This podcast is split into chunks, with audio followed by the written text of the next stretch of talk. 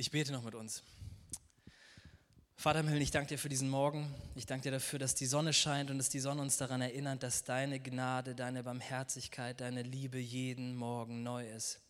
Danke, dass du ein treuer Gott bist, ein souveräner Gott bist, der uns in deinem Wort begegnet, jeden Einzelnen persönlich. Und ich bete, dass für diesen Morgen, dass wir was Neues aus deinem Wort erlernen,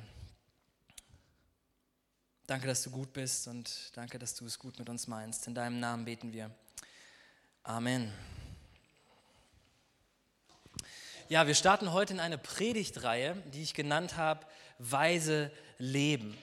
Wir werden uns die nächsten drei Wochen damit beschäftigen und genau auf diese Weisheitsliteratur wollen wir den Fokus setzen. Also diesen Sonntag, nächsten Sonntag und übernächsten Sonntag wollen wir uns damit beschäftigen. Was heißt dieses Wort weise eigentlich? Wie würdest du dieses Wort füllen? Die Zeitschrift Fokus schreibt folgendes. Was weise bedeutet, zeigt sich vor allem an älteren Menschen, die Wissen und Lebenserfahrung besitzen. Aber auch junge Menschen können über Weisheit verfügen, je nachdem, wie viel sie schon erlebt oder auch verstanden haben. Ein weiser Mensch strahlt in der Regel Vernunft und Gelassenheit aus. So viel erstmal der Artikel aus der Zeitschrift Fokus. Kennst du weise Menschen in deinem Umfeld? Würdest du dich selber als weise bezeichnen? Was macht diese Menschen aus? Liegt es primär am Alter? Ich persönlich habe beides erlebt. Ich habe Erwachsene erlebt, die sich wie Kinder verhalten und ich habe junge Menschen erlebt, die weise Entscheidungen treffen und umgekehrt. Also Weisheit hat nicht unbedingt etwas mit Alter zu tun. Ich glaube, dass jeder Mensch eigentlich versucht, sein Leben bestmöglich zu leben und gute Entscheidungen zu treffen. Ich glaube nicht, dass du hier heute Morgen sitzt und sagst, boah, ich will mein Leben an die Wand fahren, ich will schlechte Entscheidungen treffen. Und da möchte uns tatsächlich die Bibel helfen. Und deshalb wollen wir uns die nächsten Sonntage mit der Weisheitsliteratur beschäftigen, uns die Frage stellen, was können wir im 21. Jahrhundert über Weisheit lernen? Die Bibel setzt sich ja aus verschiedenen Abschnitten oder auch Büchern zusammen, insgesamt 66 Bücher. Und jedes Buch davon trägt einen eigenen Namen. Und im ersten Teil, das Alte Testament, dort gibt es die sogenannte Weisheitsliteratur. Sprüche, Prediger und Hiob. Und diese drei Bücher beschäftigen sich mit den gleichen Fragen. In welcher Welt leben wir und was bedeutet es, in dieser Welt gut zu leben? Also ganz banal gesagt, wie lebe ich eigentlich ein gutes Leben? Und das sind tatsächlich auch Fragen, die uns heute Morgen beschäftigen sollten oder die dich beschäftigen sollten. Wie lebe ich eigentlich ein gutes Leben in dieser Welt? Und insbesondere, weil jedes der Bücher, die zur Weisheitsliteratur gehören, einen anderen Blickwinkel auf die Fragen hat, ist es wichtig, dass wir allumfassend, ganzheitlich einen Blick darauf werfen. Und heute Morgen möchte ich uns alle in zwei Aspekte mit hineinnehmen. Zum einen, ja, was ist eigentlich Weisheit? Und wer bekommt Weisheit? Was ist Weisheit und wer bekommt Weisheit? Ein kurzes Gedankenexperiment. Stell dir vor, diese drei Bücher, Sprüche, Prediger und Hiob, sind drei Personen, verkörpern drei Personen. Sprüche wäre so eine brillante junge Lehrerin, gerade aus dem Ref, schon ein paar Erfahrungsjahre gesammelt, die uns sozusagen die Grundprinzipien des Lebens beibringen, auf denen wir dann aufbauen können. Das Buch Prediger wäre so ein scharfsinniger Kritiker mittleren Alters, der uns dabei hilft, das Leben zu hinterfragen und unsere Prioritäten einzuordnen. Und das Buch Hiob wäre dann so ein alter Greis, der schon viel gesehen hat und auch viel erlebt hat. Und wenn wir diese drei Menschen heute Morgen hier platzieren würden, diese junge, junge Lehrerin, die, ähm, den alten Greis und diesen scharfsinnigen Kritiker, und wir würden ihnen die gleiche Frage stellen, was bedeutet es, ein gutes Leben im Sinne der Bibel zu führen, dann würden wir drei verschiedene Antworten bekommen. Und deshalb ist es unglaublich spannend, auf jedes Buch zu schauen und zu gucken, welchen Fokus Welchen Schwerpunkt setzt jedes einzelne Buch? Kommen wir kurz zum Hintergrund. Wir stellen uns vor, ungefähr 1000 Jahre vor Christus. Wie haben damals Menschen Weisheit, Wissen übermittelt? Damals hatten die Menschen noch nicht die Möglichkeit von Büchereien, von Smartphones, Internet, Online-Blogs. Wie haben die Menschen eigentlich Wissen übermittelt? Die Bibel sagt uns in Jeremia 18, Vers 18, dass es primär drei Wege gab. Zum einen gab es die Priester, also so die angestellten Geistlichen, die gute Gebote aufgeschrieben haben. Dann gab es die Propheten, also die Männer Gottes, die als Vermittler Gottes Reden weitergaben. Und es gab drittens, es gab Weisen, die anderen mit gutem Rat und mit guter Einsicht weiterhalfen. Und so entstand tatsächlich auch die Weisheitsliteratur. Und im Buch der Sprüche reden tatsächlich diese Weisen. Diese Weisen kommen zu Wort.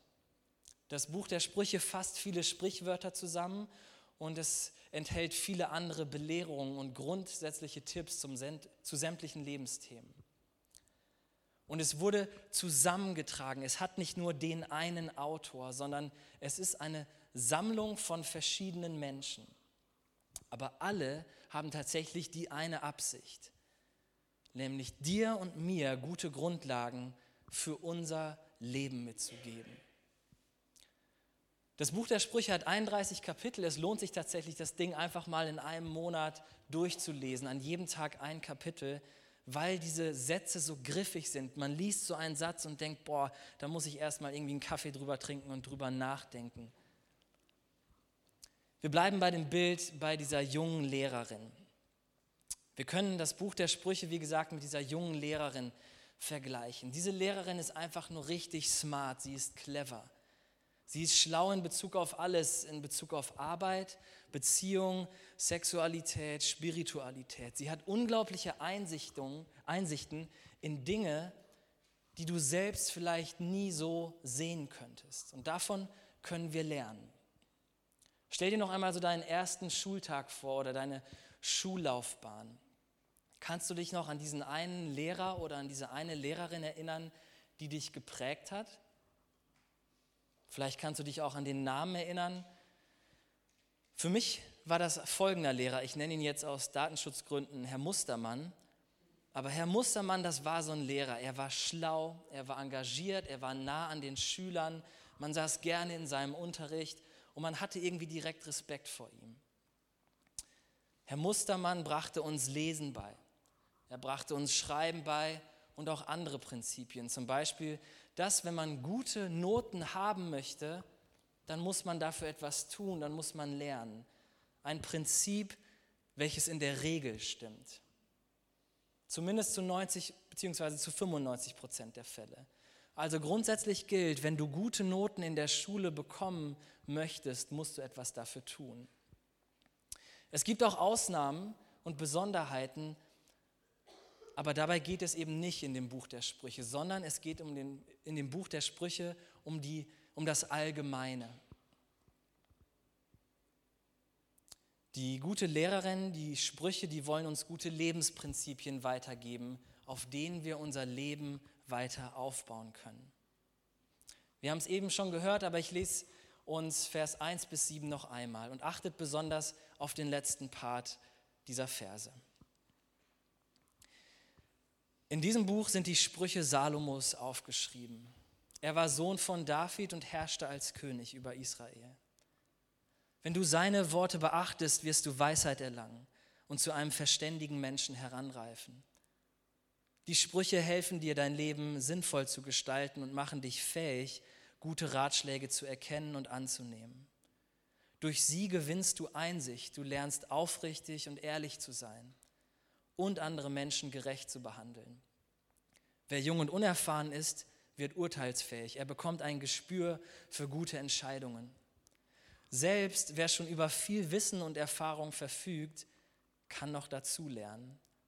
Neue Gedankenanstöße helfen ihm, die Aussprüche der weisen Lehrer zu verstehen und ihre verschlüsselten Worte und Bilder zu enträtseln. Und jetzt kommt's, Vers 7. Alle Erkenntnis beginnt damit, dass man Ehrfurcht vor dem Herrn hat. Nur ein Dummkopf lehnt weise ab und will sich nicht erziehen lassen. Manchmal habe ich so einen Hang dazu, banale Predigtitel rauszusuchen. Und eigentlich hätte ich diese Predigtreihe auch nennen können, sei kein Dummkopf. Vielleicht hätte man sich dann die Predigt ein bisschen besser merken können. Aber ich habe sie genannt Weise leben. Was bedeutet es, weise zu leben? Also was ist zunächst einmal Weisheit? Denn das ist das Ziel, während wir in das Buch der Sprüche schauen. Wenn man es mit einem Wort zusammenfassen möchte, ist es Weisheit. Es kommt über 40 Mal in dem Buch der Sprüche vor. Und wir haben eben schon gehört, am Anfang in dem Fokusartikel im Deutschen steht Weisheit dafür, dass man ein tiefer gehendes Verständnis von Zusammenhängen in der Natur, im Leben und in der Gesellschaft hat. Außerdem ist derjenige weise, der bei Problemen und Herausforderungen jeweils die sinnvollste Handlungsweise erkennt. Also in unserem Verständnis, in unserem menschlichen Verständnis geht es bei Weisheit primär um Wissen. Dabei bedeutet, werde das gedacht im biblischen Sinne, Weisheit etwas ganz anderes. Denn im Hebräischen, in der ja das Alte Testament verfasst wurde, geht dieser Begriff viel tiefer. Bei den Sprüchen geht man davon aus, dass es im Universum eine unsichtbare Kraft, eine kreative Kraft gibt, die den Menschen Orientierung schenkt, wie sie leben sollten. Man kann diese Kraft nicht sehen, aber sie beeinträchtigt alles, was wir tun. Und der Begriff dafür lautet Chokmah. Und im Deutschen wird dieses Wort oft mit Weisheit übersetzt, aber Chokmah ist eine Eigenschaft von Gott, die er zum Beispiel bei der Schöpfung eingesetzt hat. Sprüche 3, Vers 19, da heißt es, mit der Hilfe der Weisheit wurden Himmel und Erde erschaffen. Der Herr entwarf alles mit seinem Verstand. Also überall da, wo gute, gerechte oder weise Entscheidungen getroffen wird, zapfen Menschen Chokma an. Es geht dabei nicht zuerst um das notwendige Wissen, sondern vor allem um die Fähigkeit, das Wissen richtig einzusetzen. Du kannst der intelligenteste Mensch sein mit einem IQ über 160 Punkte, aber wenn du das Wissen nicht richtig einsetzt, mündet dein Wissen nicht in Weisheit. Geistliche Weisheit beschreibt also die Fähigkeit, mit Einsicht so zu leben, dass Gott, unser Vater im Himmel, Freude an unserer Lebensführung hat. Also ein weiser Mensch erkennt, was Gott von ihm möchte. Er erkennt den Weg und die Aufgaben Gottes für sein Leben. Also was ist Weisheit? Wer im biblischen Sinne weise ist, lebt in Beziehung zu Gott und in Gemeinschaft mit ihm. Weisheit führt dazu, Gott anzuerkennen, ihm zu vertrauen, ihn anzubeten, ihm zu gehorchen und ihm zu dienen. Zusammengefasst, Ehrfurcht vor Gott zu haben. Also Ehrfurcht vor dem zu haben, der uns geschaffen hat. Ehrfurcht vor dem zu haben, der uns gewollt hat, der uns so sehr geliebt hat, dass er seinen einzigen Sohn nicht verschont hat, sondern ihn für uns hat sterben lassen, zur Vergebung unserer Schuld. Das ist Weisheit. Das führt uns zum zweiten Aspekt. Wer bekommt eigentlich Weisheit? Denn das Buch der Sprüche glaubt, dass jeder Zugang zu Weisheit hat. Ich weiß nicht, ob ihr das kennt, vielleicht eher die jüngere Generation, wenn man, man fühlt sich immer dann wohl bei Menschen, wenn man gar nicht erst nach dem WLAN-Passwort fragen muss, sondern wenn sich das Handy direkt in den in das Internet einloggt. Und diese Weisheit ist sozusagen wie so ein Internetzugang für alle. Man muss gar nicht erst ein Passwort irgendwie entschlüsseln, sondern Weisheit ist da, sie ist zugänglich für alle. Die Sprüche sind universal geschrieben. Das heißt, wir finden weder einen geschichtlichen Kontext noch eine konkrete Empfängeradresse. Das Buch gilt jedem.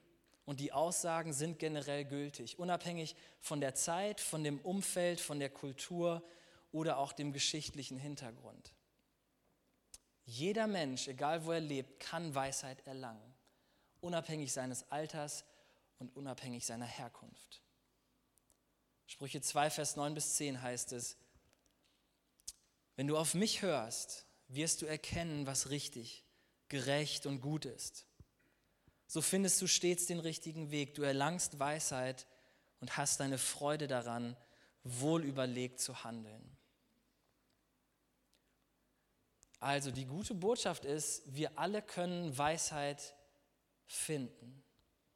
Und was daran gekoppelt ist, ist eben dieses Chokma. Es ist keine unpersönliche Kraft, sondern sie ist eine Eigenschaft von Gott persönlich. Weisheit beginnt mit Ehrfurcht vor Gott und braucht eine persönliche Beziehung zu Gott. Das ist letztendlich der Schlüssel zur Weisheit. Eine Beziehung zu Gott.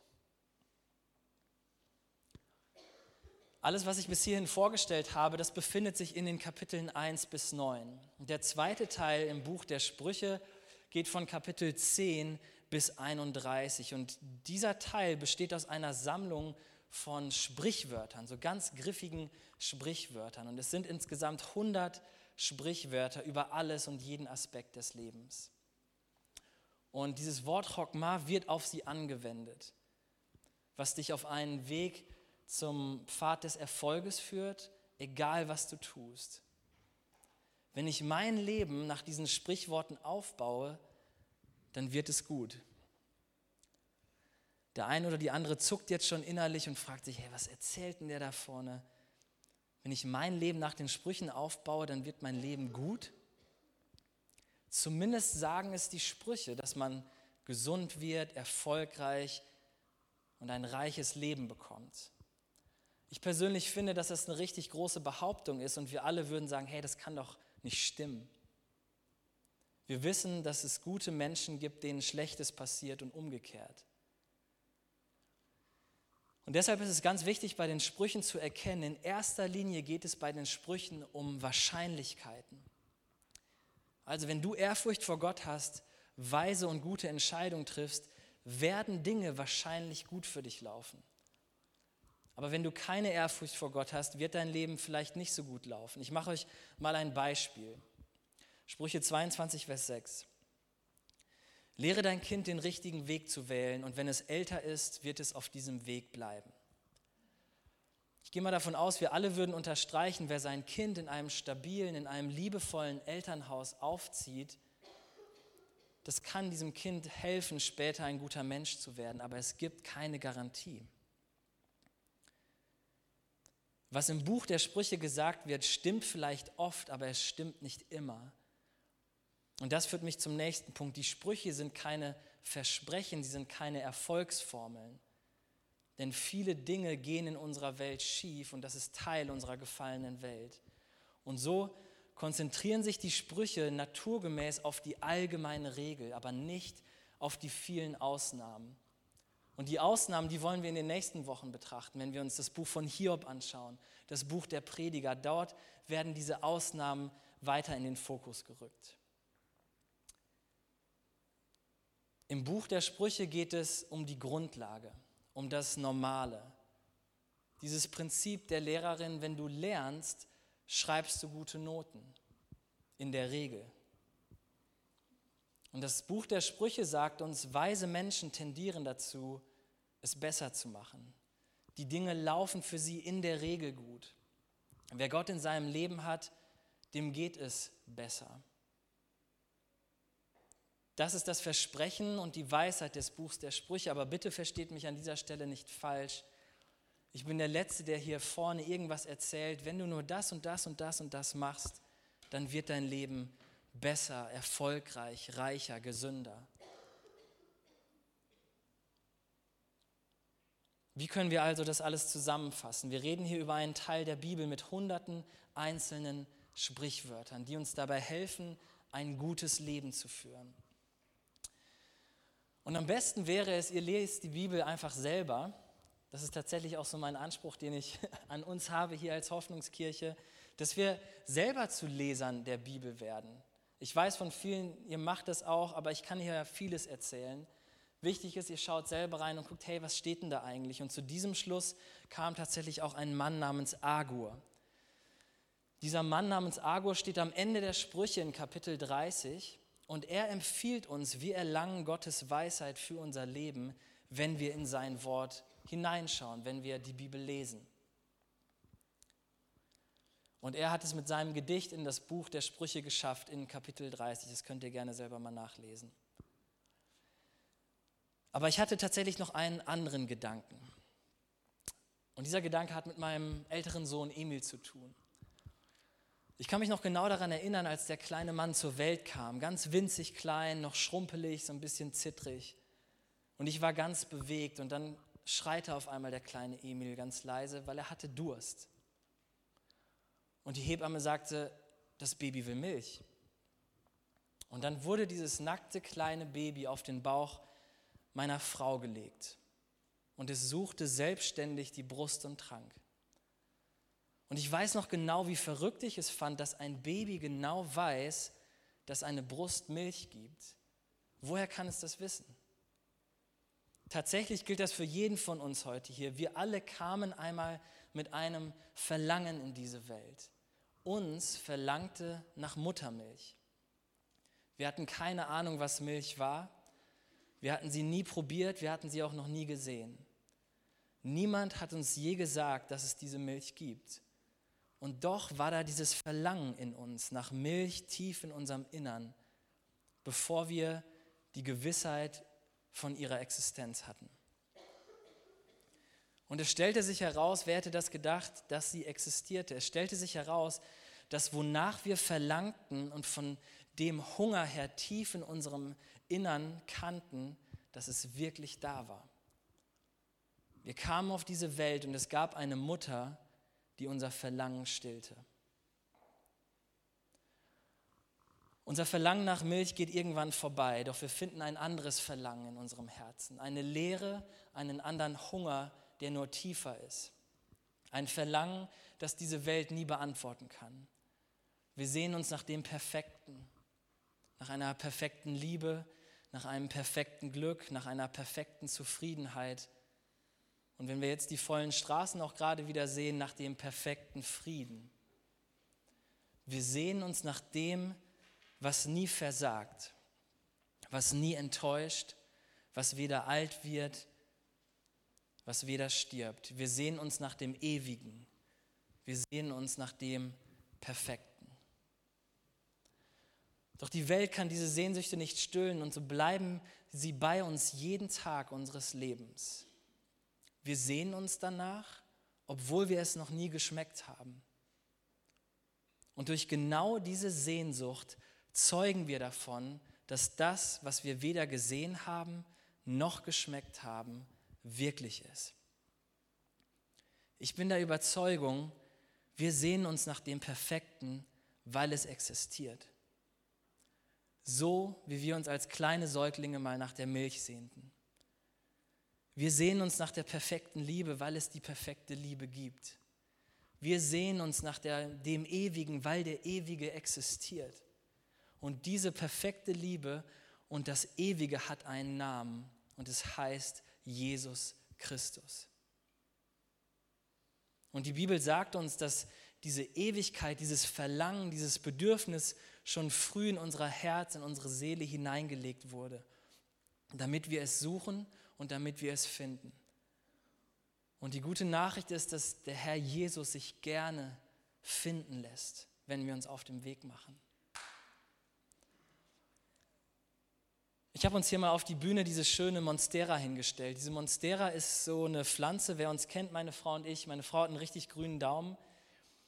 Also bei uns, wenn man bei uns in die Wohnung kommt, sieht man ganz viele Pflanzen, grüne Pflanzen. Und ich fand es so schön an dieser Monstera zu sehen, Sie streckt sich wortwörtlich nach der Sonne aus. Sie streckt sich danach aus, wo das Licht ist. Würden wir diese Monstera jetzt zumauern mit Pappe oder mit Steinen, dann würde diese Pflanze weder Licht bekommen, sie würde wahrscheinlich auch kein Wasser bekommen und diese Pflanze würde irgendwann kläglich eingehen. Ich glaube, dass wir oft diese Sehnsucht, die Gott in unser Herz gelegt hat, betäuben, ablenken, nicht den Fokus darauf setzen. Auf die gleiche Weise wie unser Verlangen nach Milch einmal davon zeugte, dass sie existiert, obwohl wir sie noch nie gesehen hatten, zeugt jetzt auch unser Verlangen nach perfekter Liebe, nach dem Ewigen, nach dem Himmel in unseren Herzen, davon, dass der Himmel existiert, obwohl wir ihn noch nie gesehen haben. Und deshalb ist es das Beste, was wir tun können, um weise zu leben, unser Leben mit dem Gott der Bibel gemeinsam zu leben, weil er Ursprung aller Weisheit ist. Dass wir uns nach ihm ausrichten, wie diese Pflanze, seine Gebote achten, ihm dienen, das ist die beste Grundlage für ein gutes Leben. Denn Gott möchte dich segnen und er möchte dir auch in deinem Leben Gelingen schenken. Und diese Einladung dazu gilt dir und mir und gilt uns auch als Hoffnungskirche ganz persönlich. Amen.